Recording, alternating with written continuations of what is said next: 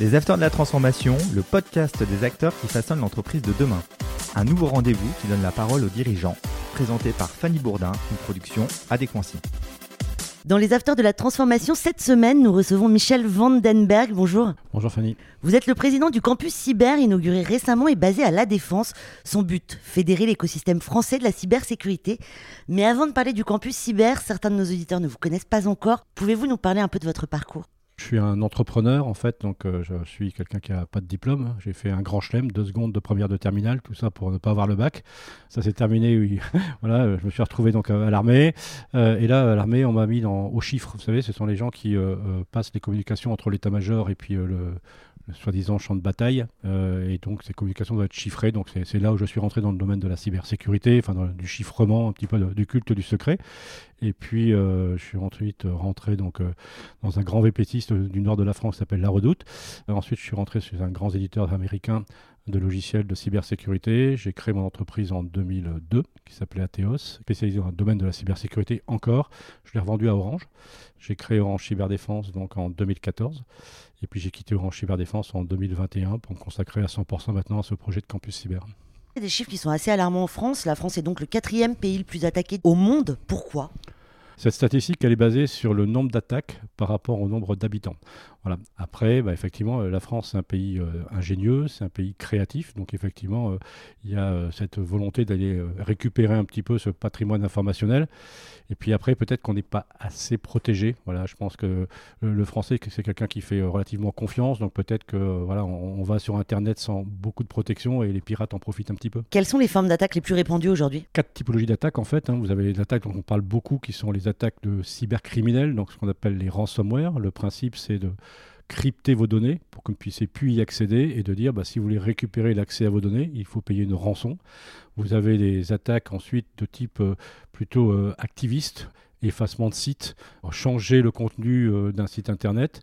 Vous avez des attaques ensuite qui sont des attaques de type sabotage. Voilà, c'est je, viens et je fais euh, j'arrête la, production euh, d'une chaîne de, montage, je, bloque complètement euh, un système d'information. Encore dans les attaques de rançonnage, de ransomware, vous avez ce qu'on appelle les attaques de saturation de réseau. En fait, les pirates ont installé un, petit code sur des, plein de PC de, gens qui ne le savent pas, et ils disent à tous ces PC, on va tous aller au même moment interroger le même site web, ce qui fait que le site web tombe, et on dit pareil au propriétaire du site web, bah, si vous voulez récupérer votre, votre site web, il faut payer une rançon. Est-ce que la crise sanitaire a changé la donne? Par euh, le télétravail, puisqu'effectivement, euh, les gens étaient euh, quelque part protégés derrière leur PC à l'intérieur du château fort de l'entreprise, on va parler de l'entreprise, pardon, on va parler comme ça.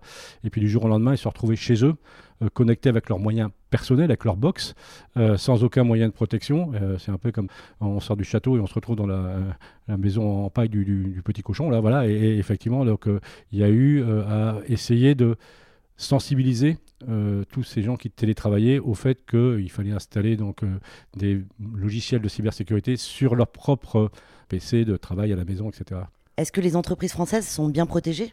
Je pense que les grandes entreprises sont euh, bien protégées parce que de toute façon, elles n'ont pas le choix. Hein. Vous savez, il y a des décrets. L'ANSI a, catégorisé, on va dire, une centaine d'entreprises qu'on appelle des opérateurs d'importance vitale qui ont obligation de mettre en place des moyens de sécurité parce que si leur système d'information tombait, on n'aurait plus de, réseau, d'électricité, d'eau. Voilà, donc là, ils ont vraiment des obligations de se cybersécuriser et puis de faire des audits réguliers. Ensuite, euh, bah, nous, ce qu'on essaie de faire, c'est d'amener un peu tout ça petites entreprises, puisque ces grandes entreprises ont les moyens de pouvoir embaucher des experts en cybersécurité. Quand vous êtes patron d'une TPE de 15, 20 ou 40 personnes, vous n'avez parfois même pas de directeur informatique, donc avoir un expert sécurité, c'est compliqué. Donc c'est ça un, des objectifs qu'on veut faire avec le projet dont on va parler après, c'est de essayer de trouver des solutions pour protéger les plus faibles, puisque effectivement on les a sensibilisés, on leur a dit attention, hein, Internet, vous avez vu, il y a des, attaques, le risque cyber c'est un risque important. On leur a fait peur, ils ont peur, maintenant ils nous disent bah, vous faites quoi pour nous?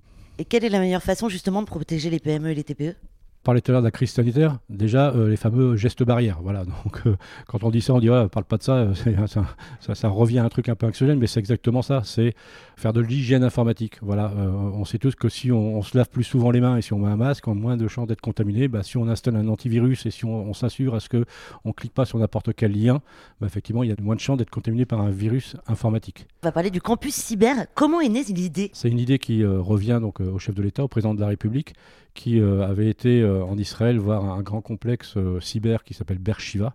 Savoir que en Israël, c'est un pays qui est tout en guerre, avec un culte de, la protection qui est extrêmement important, du renseignement. il avait vu ça, il a dit mais pourquoi on n'a pas ça en France? Voilà. Donc en venant en France, en Conseil de défense, il a exprimé son, souhait. Moi, j'ai été appelé par le SGDSN, vous savez, le secrétaire général de la Défense nationale, qui m'a dit voilà, tu es quelqu'un qui rassemble.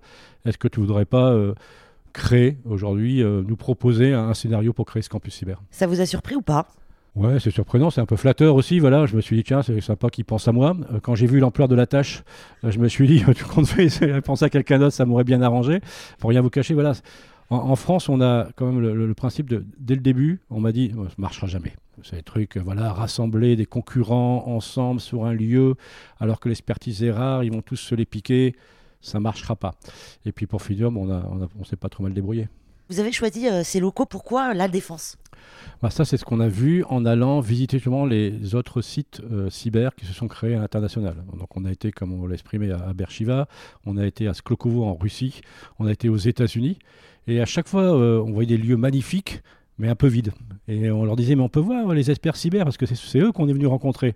Et par exemple, à Bershiva me disait, bah non, ils viennent pas faire 60 km dans le désert tous les matins et retourner le soir, ils viennent pas, ils restent à Tel Aviv. À Moscou, pareil, c'est des, des, divas, hein, les experts cyber. Donc ils se disent, bah non, nous, on va continuer à télétravailler, on veut rester chez nous, on fait aussi bien le job chez nous. Donc avec les, gens qui avaient décidé de nous rejoindre, on s'est dit, si le lieu n'est pas extrêmement attractif par la qualité des bâtiments, par la qualité des bureaux qu'on va mettre en place et par le lieu, on n'arrivera pas à faire venir les gens.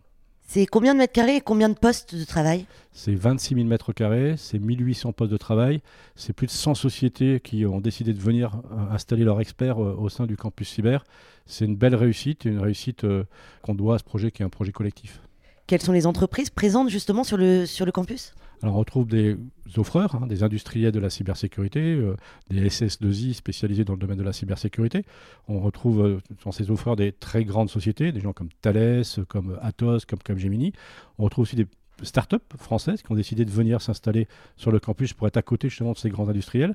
On va retrouver des écoles parce qu'on a besoin de former des experts en cybersécurité. On retrouve aussi euh, les, services étatiques, l'ANSI dont je parlais tout à l'heure, le ministère de l'Intérieur, le ministère de la Défense, le ministère de la Justice, qui vont mettre aussi des experts sur ce campus cyber. Ce dont on est fier, et qui est une grande première européenne, c'est qu'on a aussi des clients finaux qui sont venus, donc des gens comme euh, BNP, comme L'Oréal, comme LVMH, comme ArcelorMittal, voilà, qui ont dit il y a un truc qui se crée, on veut y participer. Et ça, on en est fier parce que ça n'a jamais été fait euh, en Europe. Mais d'ailleurs, quels sont les enjeux pour les entreprises présentes sur le campus cyber? Bah, L'enjeu, c'est euh, partager pour moins subir. Voilà, on, pense quand même que. On va prendre par exemple l'exemple des banques.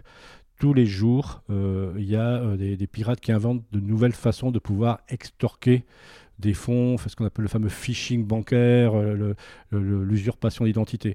Bah, le fait que si la BNP, par exemple, détecte une nouvelle attaque parce qu'elle est en train de la subir, bah, quand elle le dit aux autres, effectivement, les autres ont le temps de se préparer et de réagir et de ne pas subir. Et le coup d'après, bah, si c'est, euh, je sais pas, euh, BPCE, enfin, le Crédit Agricole euh, qui est attaqué, ils passeront l'information. Donc c'est déjà cette notion de partage et puis de créer des choses ensemble. On est plus fort quand même ensemble que tout seul. Faire coexister justement des entreprises dans un lieu sur la cybersécurité n'a pas dû être facile. Quels étaient les challenges? Bah, la complexité, c'était justement le fait que l'expertise est rare et qu'on s'est dit attention, en rassemblant tout le monde au sein du même lieu, on va euh, peut-être euh, créer le fait à ce qu'une entreprise décide d'aller euh, piller les ressources d'une autre. Voilà, donc on a créé une charte en disant attention, c'est une société privée publique, le campus cyber, c'est-à-dire que c'est une société privée et le conseil d'administration peut exclure une société qui jouerait pas le jeu et justement qui essaierait d'extorquer un peu des ressources à d'autres. Voilà, ça c'est la première difficulté. La seconde, ils peuvent pas se voler des clients. Après, voilà, il est encore un peu bateau l'exemple que je vais donner. Vous savez, quand vous organisez un, goûter d'anniversaire, si vous voulez que les enfants ne se disputent pas, vous faites un très gros gâteau, vous mettez plein de bouteilles de coca, plein de sucettes, plein de cadeaux. Comme ça, vous êtes sûr que tout le monde en a et qu'ils ne se disputeront pas. Bah, la, chance qu'on a dans la cyber, c'est qu'il y a plein de business parce qu'il y a plein d'attaques et que du coup, pour l'instant, on est plus à chercher des experts que du business. Quels sont les objectifs du campus cyber dans les cinq prochaines années? Dans les cinq, j'en sais rien. En tout cas, pour les deux prochaines, euh, euh, puisque c'est mon mandat, hein, jusqu'au décembre 2023. La première, c'est de faire rayonner un peu l'excellence française en termes de cybersécurité. Voilà, euh, les Français, on est bons en cybersécurité. Il faut qu'on le dise, il faut qu'on ose dire qu'on a les meilleurs produits du monde, pas parce qu'on est français qu'on ne peut pas avoir le meilleur produit du monde. Donc c'est vraiment créer ce centre opérationnel pour pouvoir montrer l'expertise française en termes de cybersécurité.